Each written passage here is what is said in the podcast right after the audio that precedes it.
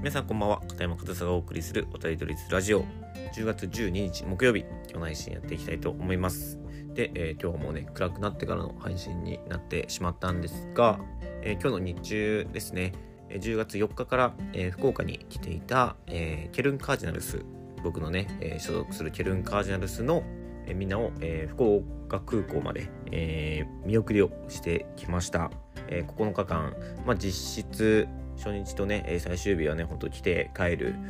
だけというところを考える実質7日間の遠征だったんですけど、まあ、ちゃんと全員大きな怪我や病気なく、え、飛行機に乗るところまでは、えー、行きました。まあ、今こうやって僕が話してる今現在は多分飛行機の中空の上だと思うんですけど、まあ、とにかくね、えー、僕はできるところまではやったというような感じです。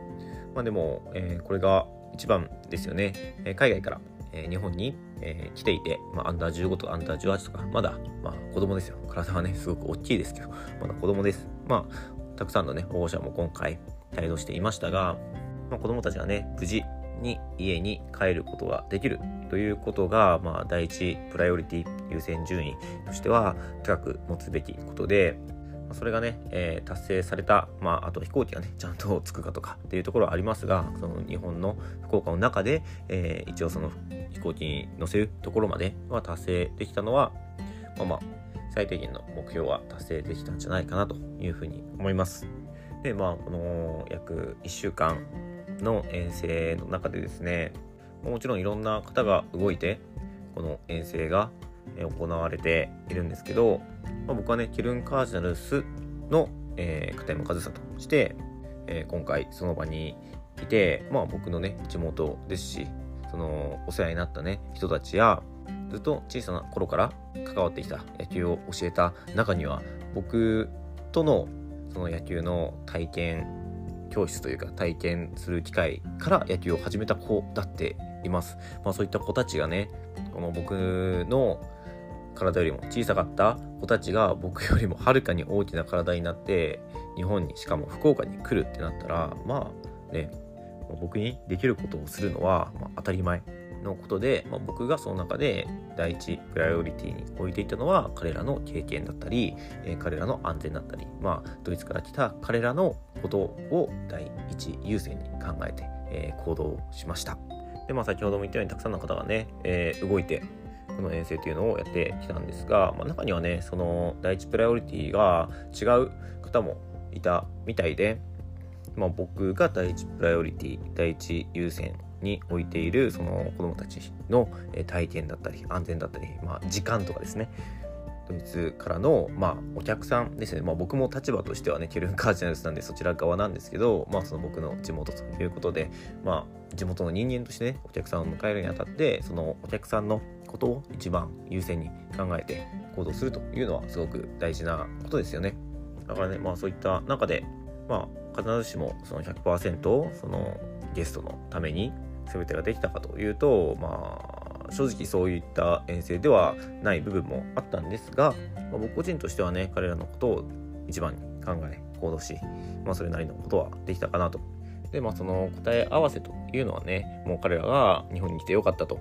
僕とね、また会えてよかったと、そういったね、声をね、直接ね、えー、かけてもらえたことが、まあ、その答え合わせかなと。僕はね、もっとできることあったと思うんですけど、まあ、その、現状で僕ができることをして、まあ、彼らに、ま、良かったと言ってもらえたことが、まあ、答え合わせであって、まあ、僕の中でもっともっとできることあったと思うし、まあ、その受け入れ側としてももっともっとできることあったと思うんですよね。だから、全てが良かったなんていうふうには言えませんけど、まあでもそれって何でもそうですね。何でも終わってみて、いや、完璧だったっていうプロジェクトっていうのはないと思うので、まあそれはね、完璧を求めることは必要だと思うんですけど、完璧にしないといけないというか、まあもちろんね、そこを目指すんですけど、完璧、完璧じゃなかったからダメだというわけじゃないと思うので、まあ、その中で、えー、そのゲストのね、えー、わざわざお金と時間をね、たくさんかけて日本まで来てくれた彼らが良かったって言ってくれること、言ってもらうことが、まあ、すごく重要であって、まあ、実際に僕は直接そういうふうにね、えー、子供たちからも保護者からも良かったって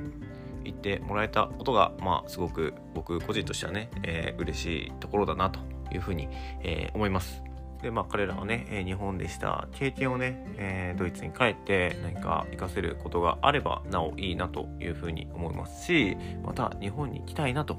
また福岡に行きたいなと、ね、思ってもらえる。で保護者からしたら子供がそれだけいい経験をしてまた行きたいって言ってるんだったらそこをサポートするしたいって思ってもらえるようなね結果になっていれば、まあ、すごく嬉しいんですけど、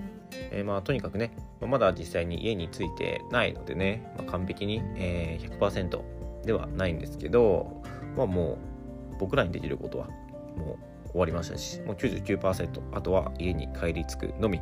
というところで、えー、無事家に帰り着くこと。そして日本で得たものを向こうで活かせる生かしていける。そういう風になってくれたら、まあ、今回の遠征も意味あるものにできるんじゃないかなというふうに思います。まあ、あとは個人的にはね本当にみんなと会えてすごく嬉しかったですしすごく楽しい時間を過ごせました。まあね正直ね本当に信じられないような感じですよ。ドイツで普通にみんなと一緒に生活もしていてドイツで会う人ドイツにいる人が僕の、まあ、ホームタウンですよ生まれ育った場所に来てくれて、まあ、一緒にね観光したりとか楽しく過ごすっていうのはとてもとても素晴らしいことでこういった経験ができたということ自体がね僕にとってはすごく僕にとってもですね僕にとってもすごく大きなことだなと、まあ、改めてその、えー、海外、まあ、ドイツに行ってまあ、そのドイツから帰ってきたんですけど、まあ、そのドイツに行ってたそのまあ延長というか、まあ、その延長がこの宮港と福岡であって楽しく過ごせるということだと思うので、まあ、日本に帰ってきたからといって別にその海外で生活してきたことが終わるわけでもないしなくなるわけでもないしむしろその延長がね、え、日本でも行われるということはやっぱりその海外とか、え、異文化異国に触れたりそこで生活したりそういったことの、ま、すごく大きな、副産物というかそういう経験のすごくいいところじゃないかなというふうに思うのでねこういった交流だったり関係性みたいなのはもちろん大事にしていきたいなというふうに思いますし、今回別に本当にドイツのみんなの必要な手伝いしかしてないのでね。本当にただのお手伝い程度だったんですが、まあ、その彼らにね良かったと言ってもらえたことが僕にとってはすごく報酬というかね、まあ、それだけで、えー、みんなと会うためにこうやって、えー、大きな時間を、えー、作って使ってよかったなと思える、えー、時間でしたので、まあ、僕はすごく楽しく過ごすことができました。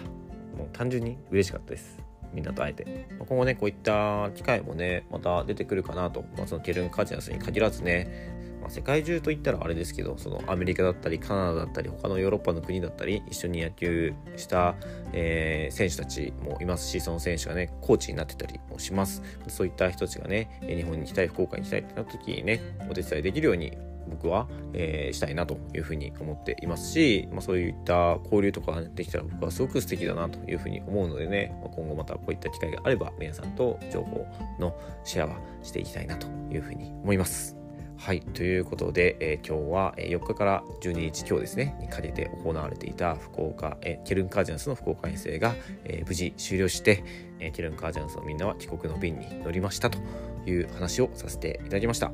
え今日も最後までお聴きいただきありがとうございました。片山和沙でした。